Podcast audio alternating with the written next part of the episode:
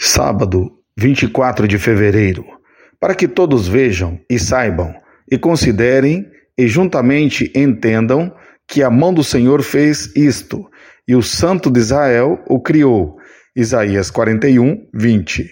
Meditações sobre o livro de Isaías.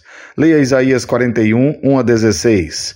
Deus não apenas se tornou conhecido em sua criação, ele também mostrou seu interesse pela humanidade. As nações ele tem se revelado em justiça e juízo. Versículos 1 a 4.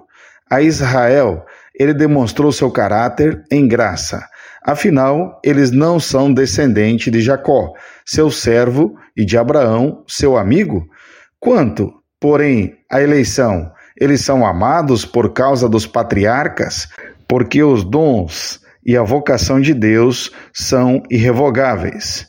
Romanos 11, 28, 29, Salmo 105, 6 a 10.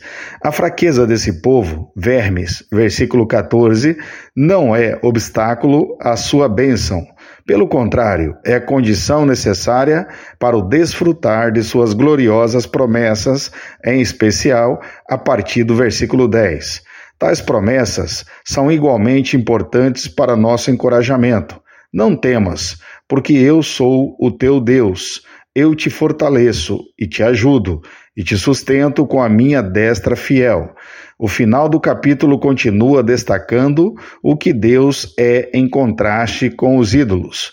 Eles são desafiados. Será que têm o mínimo conhecimento das coisas passadas ou das futuras?